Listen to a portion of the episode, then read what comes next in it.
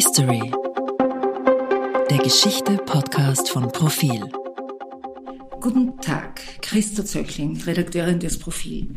Ich begrüße unsere Hörer und Hörerinnen zum Profil History Podcast mit Konrad Paul Liesmann, Universitätsprofessor der Philosophie, Autor zahlreicher Bücher, zum Beispiel seine Einführungen in die Philosophie am Beispiel der, wie er es nennt, großen Philosophen und ihrer Probleme.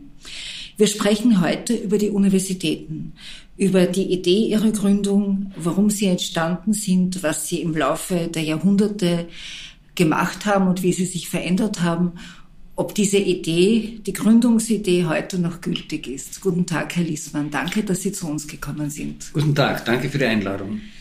Herr Liesmann, ähm, Sie sind kein Historiker, aber Sie, ich weiß, Sie haben sich mit der Geschichte der Universitäten und dieses Begriffs äh, wirklich auseinandergesetzt. Was war denn die Grundidee der Universität? Wenn man sie wirklich zurückverfolgen will, äh, bis ins äh, Hochmittelalter, es gibt ja die Legende, dass 1088 in Bologna die erste Universität gegründet äh, worden sei. Das war natürlich kein Gründungsakt noch, wo man tatsächlich eine Universität gründen wollte, sondern diese frühen Universitäten haben sich entwickelt aus Klosterschulen, aus Domschulen, im Wesentlichen aus kirchlichen Einrichtungen haben ganz stark zwei Akzente gehabt, äh, nämlich die Rechtswissenschaften, vor allem bezogen natürlich auf das Kirchenrecht, das immer komplizierter geworden ist und einfach eine gute Ausbildung äh, erforderte, und auf die Medizin. Ähm, äh, das heißt also auf die Behandlungstechniken im medizinischen Sinn. Erst später sind dann äh, sozusagen andere Aspekte dazugekommen, andere Fächer dazugekommen und im Laufe äh, des Mittelalters haben sich so sozusagen die klassische äh, mittelalterliche Universitätsstrukturen äh, gebildet, äh, die Septem Artes Liberales als äh, Basis, das heißt also ein Studium Generale, so könnte man sagen, wo unter anderem Arithmetik, Geometrie, Logik, äh, Astronomie, ähm, äh, Musik gelehrt worden sind. Und darauf aufbauend dann die eher angewandten Wissenschaften, Medizin, Jurisprudenz und Theologie äh, aus äh, dieser Basisfakultät hat sich dann die philosophische Fakultät äh, später entwickelt. Was war die ursprüngliche Idee? Der Name Universität im Mittelalter bedeutete Universitas, also die Gesamtheit, Magistrorum et Scholarium, das heißt die Gesamtheit der Lehrenden und ihrer Schüler. Das heißt die Ursprungsidee äh, der Universität war schon diejenige, dass es nicht äh, nur darum geht, dass äh, jemand etwas weiß und einen anderen mitteilt, sondern dass diese beiden, der Lehrende, der Studierende, eine Einheit bilden, eine Gemeinschaft bilden, eine Gemeinschaft eigenen Rechts. Und das Interessante ist, dass sehr früh schon, und das wurde zum Teil natürlich auch gegen den Widerstand der Kirche, äh, gegen den Widerstand äh, der Fürsten durchgesetzt, äh, sehr früh schon Universitäten darauf beharrten, Souveränität zu haben über das, was gelehrt wird, über die Lehrpläne und äh, bis zu einem gewissen Grad auch eine eigene Gerichtsbarkeit äh, beanspruchten. Mhm. das heißt, wenn man sagen kann, Universitäten definieren sich von allen Anfang an als eine ganz eigentümliche Form einer autonomen, selbstständigen, unabhängigen Wissensgemeinschaft. Ähm, und ich denke, dass dieser Gedanke äh, sich durchgehalten hat bei allen Varianten und Veränderungen, äh, die Universitäten im äh, Laufe der Zeit äh, genommen haben. Und äh, was sich ebenfalls durchgehalten hat, war, dass natürlich dieser Gedanke der Autonomie immer wieder auch angegriffen wurde, in Frage gestellt wurde und verteidigt werden musste gegen die Ansprüche der Kirche, die ja sehr lange sozusagen die Patronanz über die Universitäten äh, inne hatte, äh, dann später gegen die Ansprüche von äh, weltlichen Herrschaften äh, die ja immer ein sehr ambivalentes Verhältnis äh, zu Universitäten hatten. Äh, schon im 13., und 14. Jahrhundert wurden Universitäten auch von weltlichen Fürsten tatsächlich gegründet, im, mhm. im, ursprünglichsten Sinn des Wortes, etwa 1365 die Wiener Universität.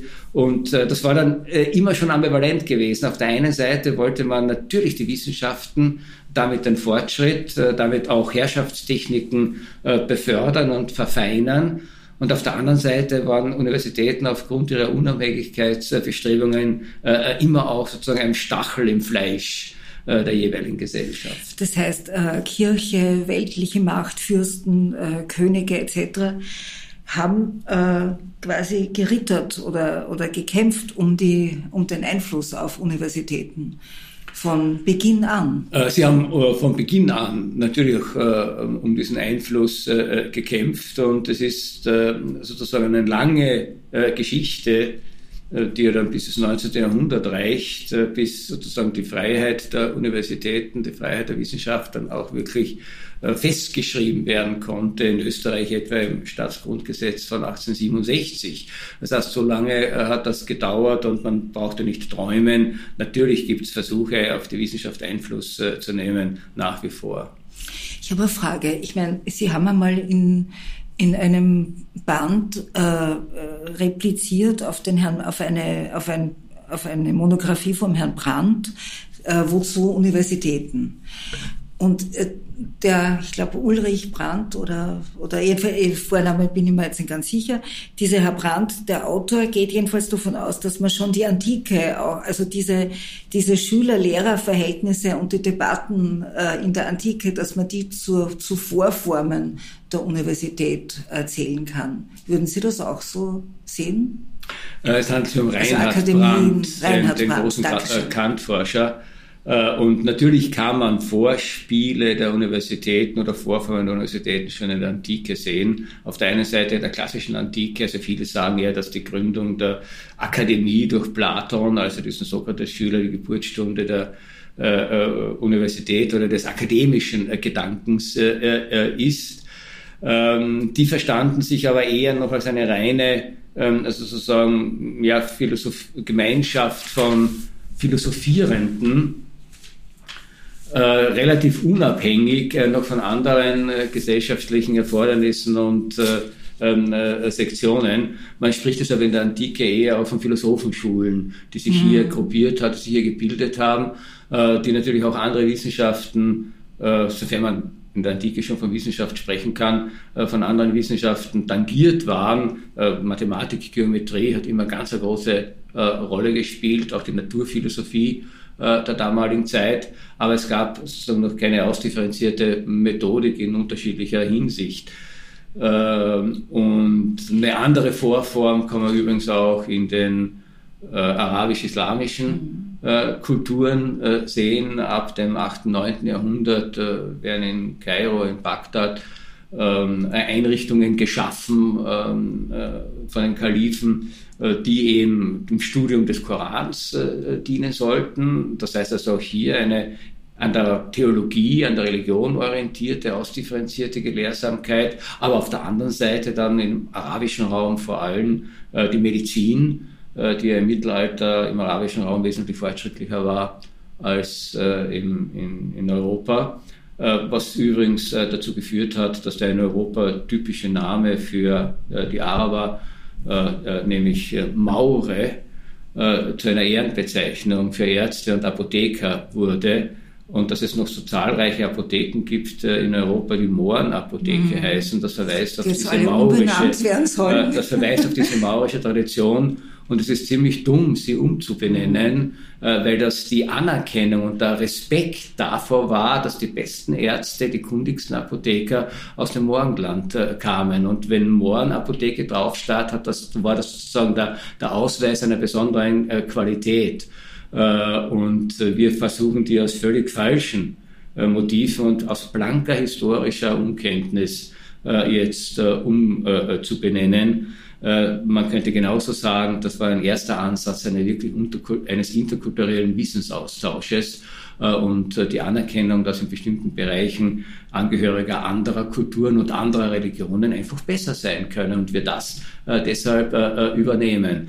Aber zu solch einer historischen Betrachtung reicht heute offensichtlich nicht mehr, weil wir alle diesen moralischen Furor haben, aber das ist ein äh, ein anderes Thema. Das heißt, es gab, äh, bevor jetzt im Hochmittelalter der, der klassische Typus der mittelalterlichen europäischen Universität entstand, äh, gab es sowohl in der Antike als auch im arabischen Raum Vorformen, institutionalisierter Gelehrsamkeit, könnte man sagen äh, und äh, die auch gekennzeichnet war durch dieses äh, enge Zusammengehörigkeitsgefühl derjenigen, die an diesen Institutionen tätig sind. Und das unterscheidet ja dann auch Universitäten von Schulen bis heute, dass es ein, eine andere Form des geistigen Miteinander ist, äh, und keine klare äh, sozusagen Lehrer-Schüler-Hierarchie wie, wie in klassischen pädagogischen Anstalten. Aber Herr Liesmann, der moralische Furor, vielleicht führt uns der doch äh, zu den Universitäten und vielleicht ist das gar kein anderes Thema. Haben Sie den Eindruck, dass der moralische Furor heutzutage an den Universitäten besonders groß ist? Und wenn ja, warum ist das so? Äh, naja, äh, ich sehe das äh, sozusagen ambivalent. Äh, mit einem weinenden und einem lachenden Auge. Äh, Universitäten äh, haben sich im, im Laufe der Jahrhunderte, wir müssten dann über diese große äh, Zäsur äh, im, im, frühen 19. Jahrhundert sprechen mit der äh, sozusagen Neugründung der Universität durch Wilhelm von Humboldt und der damit verbundenen modernen Universitätsidee. Ähm, ähm, aber Universitäten haben sich immer ja, mit unterschiedlichen Intensitäten als Brennpunkte auch des gesellschaftlichen Diskurses äh, äh, dargestellt, begriffen äh, und äh, entwickelt. Äh, das heißt, wir haben gesellschaftlich, politisch relevante Debatten, bevor sie in die allgemeine in der Allgemeinheit einsickern, immer schon an den Universitäten gehabt. Äh, das waren zum Beispiel im Mittelalter natürlich die theologischen Kontroversen, mhm. aber die sind dort ausgetragen mhm. worden. Und erst danach ja, äh, ist äh, dann der Papst gekommen oder die kirchliche Obrigkeit und hat den missliebigen Universitätslehrer ähm, der Ketzerei angeklagt oder ihn in die Lehrbefugnisse gezogen. Aber warum? Weil vorher über relevante Sachen an den Universitäten diskutiert worden ist. Ähm, äh, äh, das ist das eine. Und das ist natürlich äh, äh, dann notwendigerweise so, dass bestimmte Entwicklungen äh, an den Universitäten erstens früher als in anderen Bereichen der Gesellschaft sichtbar sind äh, und auf der anderen Seite intensiver diskutiert werden können, weil die ja nicht viel anderes zu tun haben. Ja, andere Leute haben, müssen ja arbeiten oder Geld verdienen oder auf eine Familie schauen. aber Universitäten sind eben genau dadurch gekennzeichnet, dass man sich dem Wissen, dem äh, Erwerb von Wissen, der Weitergabe von Wissen, der Diskussion äh, äh, äh, widmen kann, weshalb es mich nicht wundert, ja, dass bestimmte Tendenzen unseres äh, Zeitalters, eben zum Beispiel diese Moralisierung äh, an Universitäten besonders stark spürbar ist. Mit einem weinenden Auge betrachte ich das, weil ich das für eine Fehlentwicklung halte. aber das, das ist dann wirklich ein anderes Thema. Äh, aber äh, kommen wir zur Neugründung der modernen Universität zur Humboldtschen Bildungsidee. Sie sind ja ein Anhänger derselben, oder? Und äh, wird die Universität heute dem noch gerecht? Äh, also Anhänger ist jetzt vielleicht gar nicht das richtige Wort, weil ich finde, es gibt keine andere vernünftige äh, Bildungsidee als, als die von Humboldt. Alles andere ist halt nicht Bildung. Ja. Man muss ja auch nicht äh, Bildung als einen Wert erachten. Aber man soll nicht so tun, als wäre irgendetwas, was man sonst auch noch machen kann, auch Bildung. Aber was die Humboldtsche Universitätsidee betrifft, und um die geht es ja etwas, äh, kommt etwas dazu, äh, was äh, diese mittelalterliche Idee der Gemeinschaft der Lehrenden und Lernenden erweitert um den Gedanken der, wie Humboldt es nannte, Universitas Literarum. Das heißt, nicht nur die Gemeinschaft der Lehrenden und Lernenden, sondern die Gesamtheit der Wissenschaften. Das heißt, eine Universität ist von allen Anfang an von der Idee der Einheit, also die moderne Universität ist von der Idee der Einheit der Wissenschaften geprägt. Äh, so unterschiedlich wissenschaftliche Methoden und Forschungsfelder äh, sein mögen, aber es verbindet sie etwas, ein bestimmtes Konzept von Vernünftigkeit, ein bestimmtes Konzept von rationalen Forschungsmethoden, ein bestimmtes Konzept von Diskurs, ein bestimmtes Konzept von Argumentation. Das heißt also, was an Universität nichts verloren hat, äh, sind Glaubenssätze, äh, Dogmen, irrationale äh, äh, äh Verhaltensweisen äh, und eben bestimmte und deshalb weinendes Auge, bestimmte Formen der Moralisierung, die keinen Diskurs mehr zulassen. Das heißt, genau das kennzeichnet eine Universität nicht. Und diese Gesamtheit der Wissenschaften äh, war dann bei Humboldt garantiert und äh, hat ihre Erfüllung äh, gefunden in dieser Idee der Einheit von Forschung äh, und Lehre.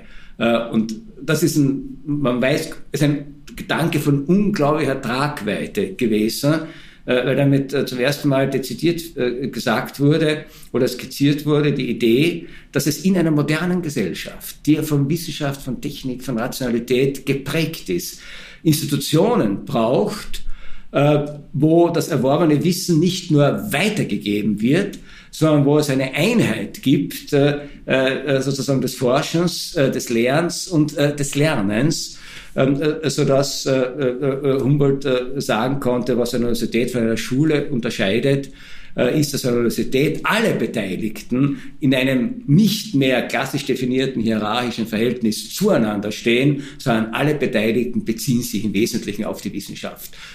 Diese viel zitierte Einheit von Forschung und Lehre nach Humboldt zeigt sich vor allem darin, dass es sozusagen kein klares hierarchisches Gefälle äh, mehr Universitäten gibt, sondern dass alle Beteiligten, die Professoren ganz oben und äh, die Studenten als äh, die Anfänger, sich nicht aufeinander beziehen, sondern in einer Beziehung zur Wissenschaft stehen. Und eine ideale Universität ist genau diejenige, wo der Erstsemestrige weiß, dass er jetzt nicht als Schüler und nicht als Konsument und nicht als Empfänger einer Dienstleistung auftritt, sondern als jemand, der versucht, am Projekt der Wissenschaft mitzuarbeiten. Und das Schöne bei Humboldt ist, dass er sagte, die Etablierten und diejenigen, die erst beginnen, ähm, sind aufeinander positiv äh, verwiesen.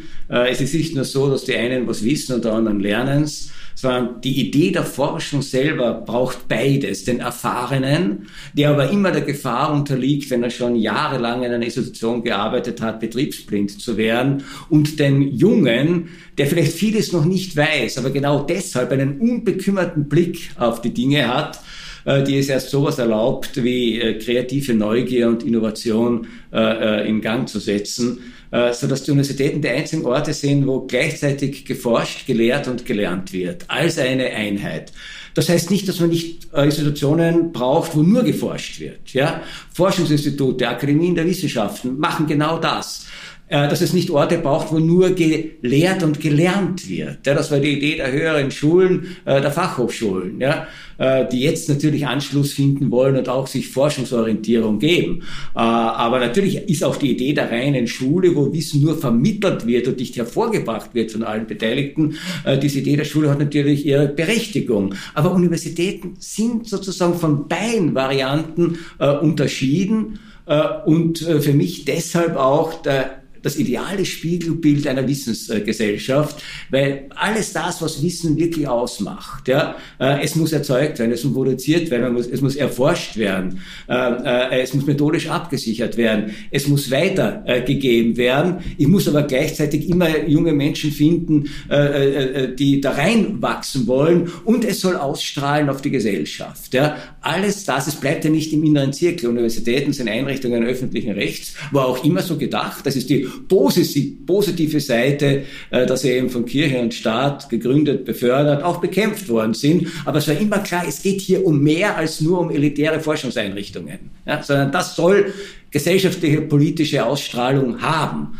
Äh, und äh, die Humboldt-Universität hatte in erster Linie die Aufgabe, Staatsbeamte auszubilden. Ja, da, da war die Beziehung zur Gesellschaft von allen Anfang an äh, äh, gegeben. Und das ist eines der größten Missverständnisse, auch nur auf historischer Unkenntnis äh, beruhend, äh, dass es Humboldt um einen Elfenbeinturm gegangen wäre. Nichts falscher als die Humboldt-Universität als Elfenturm, äh, Elfenbeinturm-Einrichtung zu diskreditieren. Das Gegenteil ähm, war der Fall. Er wollte Beamte, er wollte Richter, er wollte Ärzte, die methodisch reflektiert am Stand der Wissenschaft in der Gesellschaft wirken. Das war seine Idee. Und jetzt soll mir irgendjemand erklären, dass diese Idee überholt sein soll.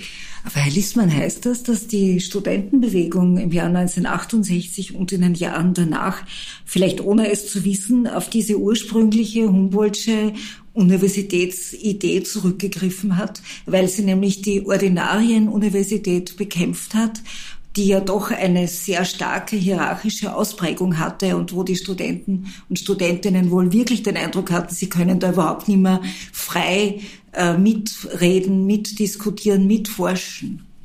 Äh, ja, das würde ich äh, in der Tat unterstreichen. Also ich glaube, dass diese Studentenbewegung, sofern sie sich tatsächlich auf die Universitäten bezogen hat, einen sozusagen Humboldtschen Kern durchaus hatte nämlich eben genau diese Idee der Gemeinschaft, in der es sozusagen diese strengen Abhängigkeitsverhältnisse eigentlich nicht geben sollte. Äh, allalong hat allerdings die damals in die Wege geleitete Reformbestrebung zu Universitäten äh, geführt, die noch viel weniger äh, äh, der alten Universitätsidee äh, nahe kommen, weil wir heute Universitäten einfach als Dienstleistungseinrichtungen sehen. Der klassische Bachelorstudent soll sich ja nicht länger als drei Jahre dort aufhalten, soll das konsumieren, soll seine ECTS-Punkte abarbeiten und dann möglichst rasch mit seiner Schmalspurausbildung in die Wirtschaft gehen und dort sozusagen sein, sein Geld verdienen. Das heißt, diese Reduktion äh, der Universität auf äh, funktionierende und effiziente Ausbildungseinrichtungen, das ist meines Erachtens der eigentliche Verrat an der Humboldtschen Universitätsidee. Das heißt zu wenig Bildung und zu viel Ausbildung. Äh, wobei Bildung und Ausbildung einander nicht ausschließen. Auch die Humboldtsche Universität war eine Ausbildungsuniversität. Aber es war eine Universität, in der erstens klar wurde, der Kern der Ausbildung ist die Wissenschaft und nicht die Qualifikation. Äh, äh, zweitens, in der klar wurde, der Student ist kein Konsument, sondern er ist tatsächlich aktiv beteiligt am Prozess äh, der Wissenschaft. Und drittens, ein wesentlicher Teil der Ausbildung ist die aktive Teilnahme an Forschungsprozessen. Äh, das heißt, der universitär Ausgebildete beherrscht nicht nur ein Metier, sondern er weiß auch, wie seine Wissenschaft, äh, die er dann egal ob als Arzt, als Sozialarbeiter, als äh, Pädagoge oder sonst wo, äh, als Techniker, ähm, äh, egal wo er dann arbeitet, er weiß, wie die Forschung in seinem Bereich funktioniert, wie sie zustande kommt und sozusagen soll das dann in sein gesellschaftliches Tätigkeitsfeld einfließen lassen. Und das ist doch ein bisschen was anderes als das, was wir heute unter Ausbildung verstehen. Äh, Sie haben vor vergangene Woche in einem Vortrag gesagt, äh, nichts, Sie finden nichts schlimmer als den Satz, äh, folgt der Wissenschaft, der gerade in der Pandemie jetzt, der immer wieder vorgetragen wird, dass man auf die Wissenschaft hören muss, auf die Experten hören muss. Ich kann mich erinnern an ein Interview, das wir das Profil geführt hat mit dem Philosophen Franz Schuh am Beginn der Pandemie äh, der damals gesagt hat, tja, wir werden uns noch anschauen, was mit der evidenzbasierten Politik so geschieht, weil Wissenschaft bedeutet ja, dass man streitet, dass man Erkenntnisse austauscht, dass man eben nicht immer einer Meinung ist. Und die Politik muss aber Entscheidungen treffen und hat dann eine Entscheidung getroffen. Und das ist dann eine Ansicht über eine bestimmte Sache. Herr Liesmann, wie sehen Sie denn das? Wie ist denn da Österreich durch die Pandemie gekommen unter diesem Aspekt? Also ähm, haben wir der Wissenschaft, sind wir der Wissenschaft gefolgt? Sind wir den Wissenschaften gefolgt? War es richtig, ihnen zu folgen? Oder war das eine, eine äh, wie soll man sagen, eine etwas ideologisierte Debatte auch? Ne, es war von allen Anfang an eine ideologisierte Debatte, denn ich finde, man kann der Wissenschaft prinzipiell nicht folgen. Äh, und aus zwei Gründen. Erstens gibt es die Wissenschaft in dem einheitlichen Sinne nicht, als dass sie äh, sozusagen eindeutige Ergebnisse äh, liefern könnte, sondern Wissenschaft ist immer ein offenes Verfahren. Das, was die Einheit der Wissenschaft ausmacht, ist nur die Verpflichtung auf methodische Rationalität. Aber das kann natürlich dazu führen, dass man mit völlig unterschiedlichen Konzepten und Argumenten arbeitet äh, und Wissenschaft ist immer eine, eine Form der Auseinandersetzung. Das macht ihre Entwicklung aus. Ist immer auch ein Spiel von Versuch und Irrtum. Das macht den, äh, den Fortschritt aus. Ja? Äh, ist immer eine Weiterentwicklung von Argumenten, auch in den Geisteswissenschaften. Ja? Denken wir heute anders, wissen wir äh, äh anders, argumentieren wir anders als vor 50 oder vor äh, 100 Jahren. Äh, das heißt also, äh, diese der Wissenschaft äh, erlaubt also nicht zu sagen, äh, das sagt die Wissenschaft und dem folgen wir jetzt. Äh, und das Zweite ist, warum ich glaube, dass man nicht der Wissenschaft folgen kann, in einem politischen Sinne ist, der Wissenschaft geht es um Erkenntnis. Und geht es nicht äh, darum, äh, in erster Linie politische, soziale, ökonomische, hygienische Verhältnisse ähm, äh, zu ordnen und zu verantworten. Und ich finde das richtig und wichtig, dass die Wissenschaft sagen kann, also für uns gelten mal tatsächlich nur äh, diese Gesichtspunkte äh, der Rationalität, die unsere Erkenntnis äh, befördert. Was Menschen dann damit machen, wie sie darauf reagieren, äh, wie sie das äh, bewerten, was ihnen überhaupt etwas wert ist von dem, was Wissenschaft äh, hervorbringt. Das ist tatsächlich ein sozialpolitisches Problem, das dort ausgehandelt werden muss. Das betrifft ja sogar die Wertehierarchie der Wissenschaften selber.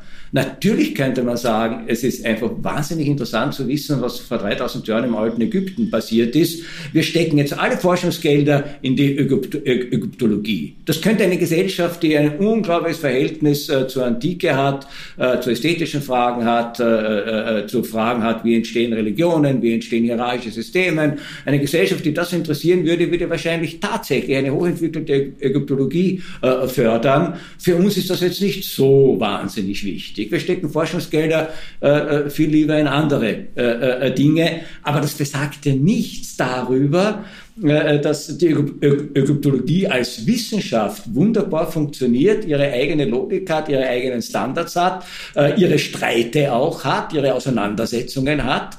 Was bedeutet etwa äh, die, die Einführung des Monotheismus durch Echnaton für die ägyptische Kultur. Äh, das sind ja unglaublich spannende Fragen, die vielleicht kein großes allgemeines Interesse haben. Es wäre völlig sinnlos, jetzt zu sagen, folgt der Wissenschaft. Mhm. Äh, das heißt also, ich finde, man sollte hier trennen und die Politik, wenn man das als Sammelbegriff mal nehmen will für politische Aktivitäten, sollte sehr wohl die Ergebnisse der Wissenschaft natürlich zur Kenntnis nehmen. Ja. Aber es gibt keine sozusagen äh, wissenschaftlich fundierte Politik. Mhm. Denn in Politik geht es nicht um Wahrheit. Ich sage es jetzt mal ganz deutlich ja. und ganz einfach.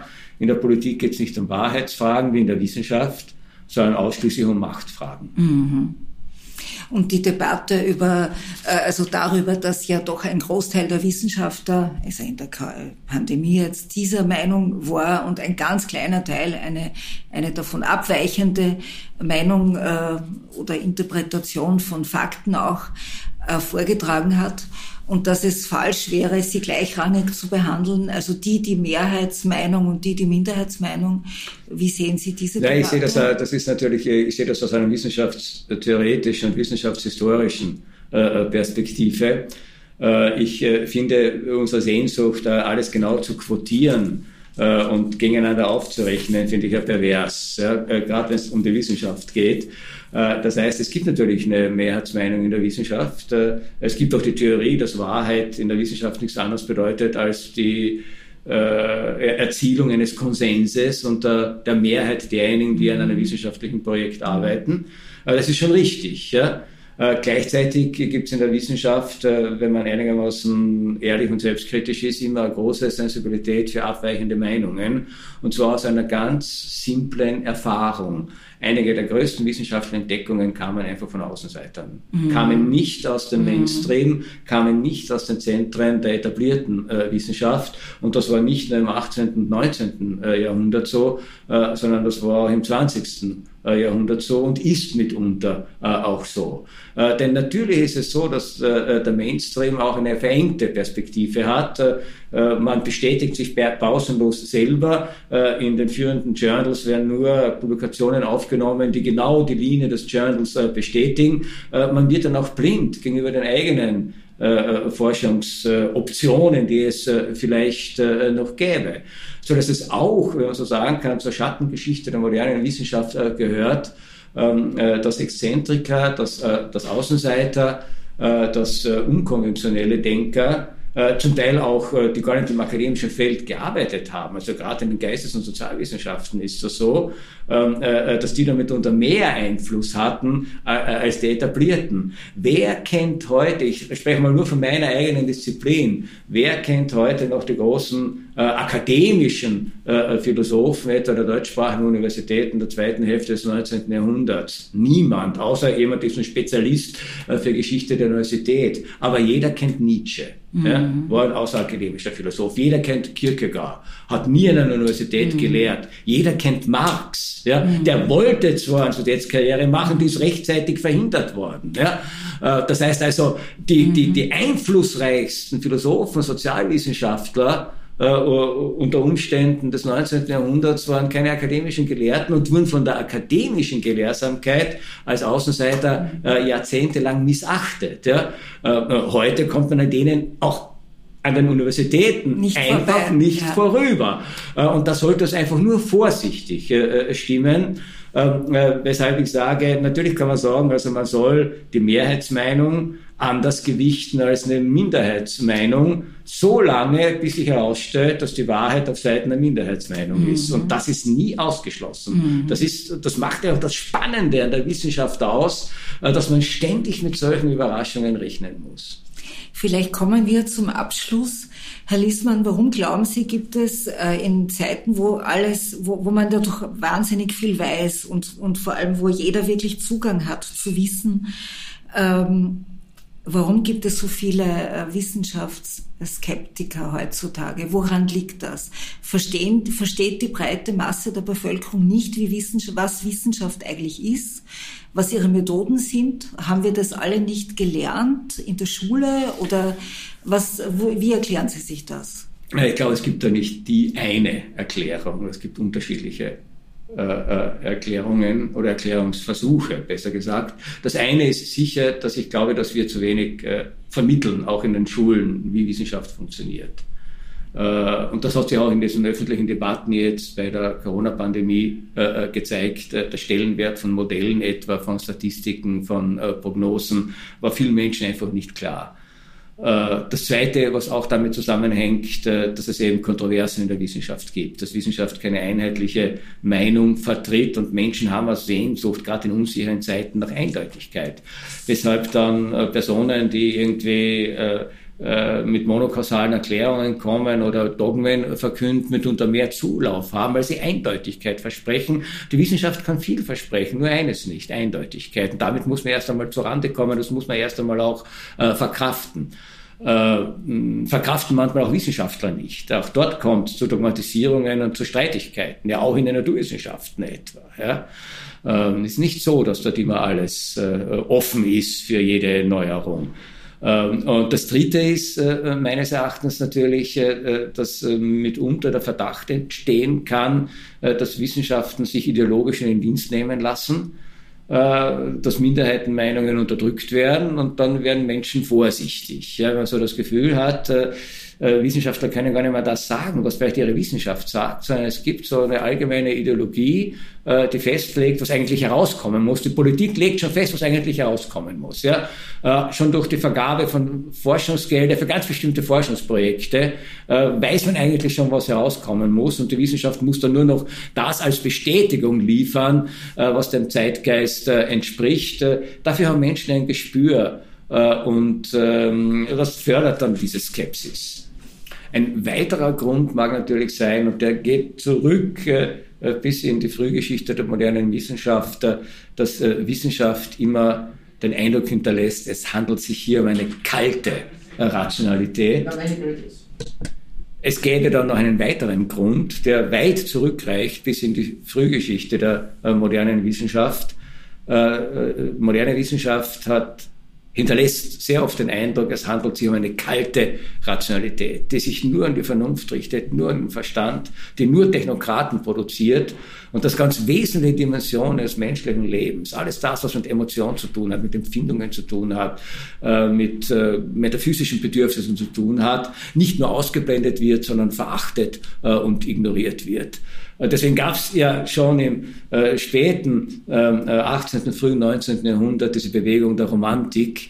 Äh, das heißt also, das war ja auch eine wissenschaftskritische, äh, um nicht zu sagen wissenschaftsskeptische ähm, äh, Bewegung. Und das macht natürlich viele Menschen immer wieder anfällig. Äh, dieses, vielleicht ist es auch nur ein Vorurteil, äh, dass Wissenschaft einseitig sei und äh, viele Facetten des menschlichen Lebens äh, nicht äh, berücksichtigt. Und es gibt wahrscheinlich Bedürfnisse, nach Erlösung, nach einer dogmatischen Wahrheit, nach einem eindeutigen Weg, von diesem Bedürfnis leben äh, Religionsstifter, Gurus, Verschwörungstheoretiker, aber die Wissenschaft kann diese Bedürfnisse tatsächlich nicht äh, befriedigen. Äh, das erklärt vielleicht einen Teil dieser Skepsis, der sich eben aus dieser Überlegung speist, Wissenschaft ist nicht alles, da gibt's noch mehr. Und ähm, weiterer Grund könnte natürlich sein, das betrifft vor allem Verschwörungstheorien, dass die der Auffassung sind, sie haben eigentlich die bessere Wissenschaft. Ähm, aber wenn sie die bessere Wissenschaft hätten, äh, dann würden sie sich nicht äh, sozusagen dogmatisch ähm, äh, einschränken und, und, und abschotten, sondern ihre Thesen, ihre Theorien dem rationalen Diskurs öffnen äh, und leider leben wir in einer Zeit, vor allem in der medialen Situation, befördert diese Blasenbildung, ja, dass wir ständig nur unsere eigene Meinung zurückgespiegelt äh, bekommen, natürlich auch eine Wissenschaft, äh, Wissenschaftsskepsis, äh, weil Wissenschaft der Ansicht darauf angewiesen ist, solche Blasen zu ignorieren und äh, zu zerstören. Was nicht bedeutet, dass nicht auch Wissenschaft der Gefahr unterliegen kann, dass sie nur noch äh, im eigenen Saft äh, brät sozusagen äh, und nur noch auf sich selbst äh, beziehend äh, vorgeht, äh, nur noch auf sich selbst referiert und die Welt aus dem Blick verliert. Wenn eine Wissenschaft sich so in sich selbst verloren hat, dann ist ein gehöriges Maß an Skepsis auch tatsächlich angebracht. Herr Liesmann, ich danke Ihnen schön für dieses Gespräch, das wirklich sehr interessant war und von dem ich hoffe, dass es viele Studierende sich anhören. Und ich verabschiede mich von unseren Hörerinnen und Hörern bis zum nächsten Profil History Podcast. Dankeschön. Frau Zöchling, ich danke Ihnen für die Einladung. Es war ein Vergnügen, über etwas nachzudenken, was mich hier fast mein ganzes Leben beschäftigt. Danke.